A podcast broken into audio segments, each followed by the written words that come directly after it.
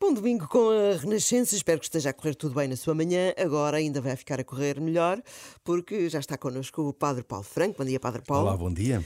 E temos aqui mais uma pergunta uh, de um ouvinte, de uma ouvinte neste caso concreto. O Padre Paulo está cá todos os domingos para responder a perguntas dos nossos ouvintes. E diz o seguinte a Cátia Santos. A propósito do anúncio solene da Páscoa feito na Epifania, bem como no seguimento de muitas dúvidas eh, que surgiram durante o Natal, fiquei com uma questão em duas partes. Vamos à primeira parte então da pergunta. O que acontece quando um dia santo de guarda calha a um domingo. Esta questão não se aplica ao dia do Corpo de Cristo, mas datas como 15 de agosto ou 8 de dezembro, que irá calhar a um domingo este ano, se calharem ao domingo baralham os fiéis. E gostava de ficar esclarecida neste sentido. Bom domingo. Pronto, agora é a sua vez. É verdade, é verdade, Dina. Bom domingo a todos. Uma saudação à Cátia. Agradecemos a, a questão que nos coloca. Uh, há uns tempos atrás a gente até teve aqui a falar sobre a questão do de, das celebrações de domingo Isso. e das celebrações vespertinas e também Exato. tocou aqui um bocadinho, mas agora vamos aprofundar um bocadinho mais a partir da questão que, a tia nos coloca, que, que é interessante e, é, e, claro, nesta altura do Natal é, é, é natural suscitar algumas dúvidas porque as celebrações parece que nunca têm uma regra bem definida. A regra está lá, a regra existe uh, e as precedências dos dias litúrgicos estão todos bem definidos, mas, mas por vezes as variáveis são tantas que não é fácil uh, adivinhar à primeira o e, que acontece em determinadas situações. Frente, é? Exatamente, porque ela fala aqui do anúncio da Páscoa uh, feito na Epifania, é um, é um costume uh, que pode ser feito, que é nesta festa da Epifania anunciar as festas móveis do ano. Há paróquias onde se faz, há paróquias onde não se faz, não é uma coisa obrigatória, mas pode ser feito, porque to, todo o calendário é, é, é, estruturado, o calendário gregoriano que nós utilizamos, e não estou a falar apenas do calendário eh, religioso, certo, certo. porque ele também influencia o nosso calendário civil, eh, todo ele é influenciado exatamente pela marcação da Páscoa. A partir da Páscoa, que sabe por tradição eh, a, que, a que dia calha, então a partir daí estrutura-se todo o calendário do ano com as várias chamadas festas móveis. Ora bem, então a questão da, da Cátia é muito simples. É quando coincide eh, dois dias importantes, no fundo, um domingo, que é um dia importante por natureza, pela sua peculiaridade, porque é a nossa Páscoa semanal, com um outro dia importante, que é uma solenidade, o que é que acontece?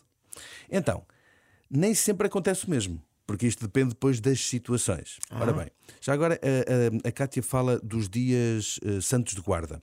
Isto, aqui um parênteses, não se aplica apenas aos dias santos de guarda, mas aquilo a que nós chamamos todas as solenidades e festas. Ou seja, dar um exemplo para que uh, os nossos certo. ouvintes entendam. Por exemplo, o dia 19 de março, dia de São José, que nós até celebramos o dia do Pai nesse dia dia, a, a, a, celebração do, do São José, esposo de Nossa Senhora, é uma solenidade no calendário litúrgico, apesar de não, de, não ser dia santo de guarda. Uh, mas a Igreja celebra-o como uma solenidade equiparada, por exemplo, ao uh, Dia de Todos os Santos. Que para nós é solenidade no calendário litúrgico, mas para nós, civilmente, é considerado um feriado religioso. Uh, mas, do ponto de vista das regras litúrgicas, segue a mesma regra.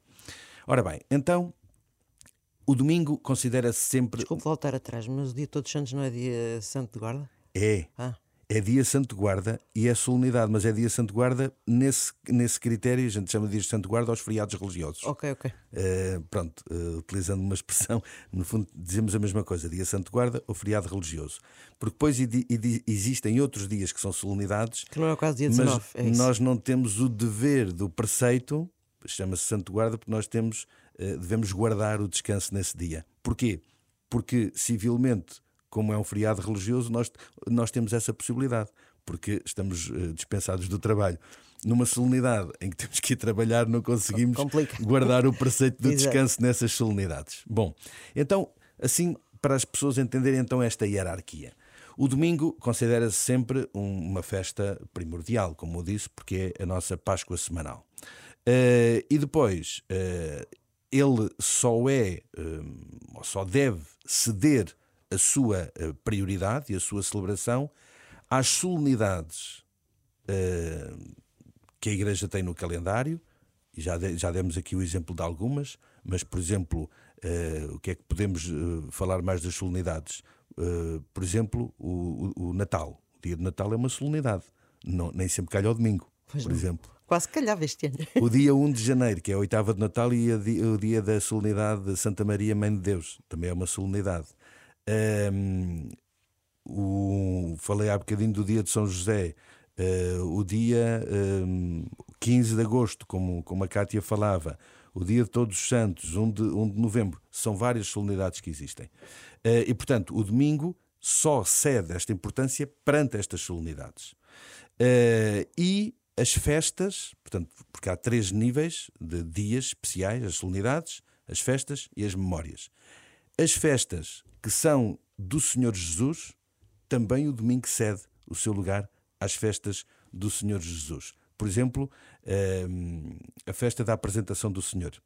É uma, é uma festa uh, que, que, que, é relativa uh, à pessoa de, de Jesus. Ehm, exceto, exceto em três tempos especiais: o tempo do Advento, o tempo da Quaresma e o tempo da Páscoa. Nestes períodos do ano, uh, os domingos têm sempre precedência sobre uh, as festas e as solenidades, exceto em casos especiais. E então a Cátia coloca aqui um desses casos especiais, que é o dia 8 de dezembro. É. Porquê? Porque uh, neste, nesta estrutura do calendário litúrgico da Igreja uh, prevê-se que, por uh, situações excepcionais e peculiares, relacionadas, por exemplo, com as tradições ou uh, os costumes ancestrais, assim, assim chamados imemoriais, uh, de determinados povos, de determinadas culturas, uh, há, existam algumas solenidades que possam substituir os domingos nestas alturas. É o que acontece em Portugal com o dia da Imaculada Conceição do 8 de dezembro. Porquê? Porque ela é padroeira de Portugal. Portanto, como é a padroeira de Portugal, há aqui um costume, uma tradição, uma, uma importância singular que faz com que uh, ele, esse dia, se sobreponha ao domingo, quando calha no domingo. Portanto, este ano, no dia 8 de dezembro, que era poderíamos estar a celebrar o segundo domingo do Advento, não vamos celebrar o segundo domingo do Advento e vamos celebrar uh, a solenidade da Imaculada Conceição, padroeira de Portugal. Mas, por exemplo, dar um outro exemplo. Se uh, o dia, uh, por exemplo, o dia 19 de, de, de, dia 19 de março, que há bocadinho falei, dia solenidade de São José, calhar ao domingo. Normalmente calha no domingo do, do, da quaresma.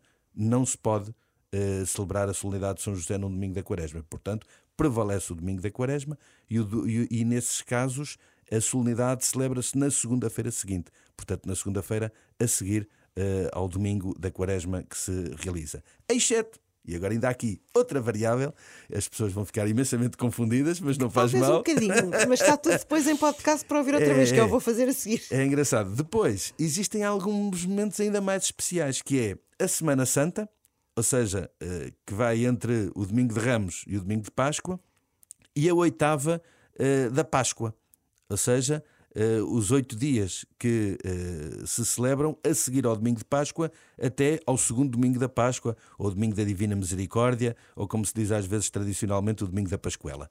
Então, quando isso acontece, porque essas semanas são especiais no calendário litúrgico da Igreja, então aí uh, não passa para a segunda-feira seguinte, mas para a segunda-feira livre no calendário seguinte, que normalmente é quando? Na segunda-feira a seguir ao segundo domingo da Páscoa que às vezes move-se as, as, celebrações para essa altura. Às vezes também acontece com a Anunciação do Senhor, que é 25 de março, que também às vezes calha nestas alturas, porque é ali o final de março uh, e muitas vezes coincide também com uh, o início da Semana Santa. Portanto, são estas as regras que, que a liturgia tem, uh, com uma hierarquia das celebrações e que depois nos ajudam uh, a perceber o que é que se celebra uh, em função das, das, datas que calham, sobretudo estas datas móveis. Eu tinha aqui mais uma pergunta da Cátia que eu não sei se se responde num minuto ou não. Vamos tentar. Que é, havendo uma solenidade a uma segunda-feira, a missa de domingo ao final do dia poderia ser vespertina dessa solenidade ou continua a ser dominical? Pronto, cá está. É muito fácil responder a isto. Okay. Pegando na hierarquia da importância das festas, prevalece o que for mais importante. Por exemplo, se estivermos num domingo da Quaresma, como prevalece o domingo da Quaresma, e, e o dia 19, o dia de, de, São José, calhar a uma, uma, uma segunda-feira, então aí prevalece o domingo uh, e, portanto, na final de tarde do domingo celebra-se uh, ainda o domingo e não a hora vespertina do dia, do dia da solenidade. Se estivermos num domingo do tempo comum, eh, que é, por exemplo, o tempo que agora estamos a viver, que é o tempo comum, o domingo do tempo comum, as solenidades e as festas prevalecem sobre os domingos do tempo comum. Aí celebra-se a celebração vespertina da solenidade.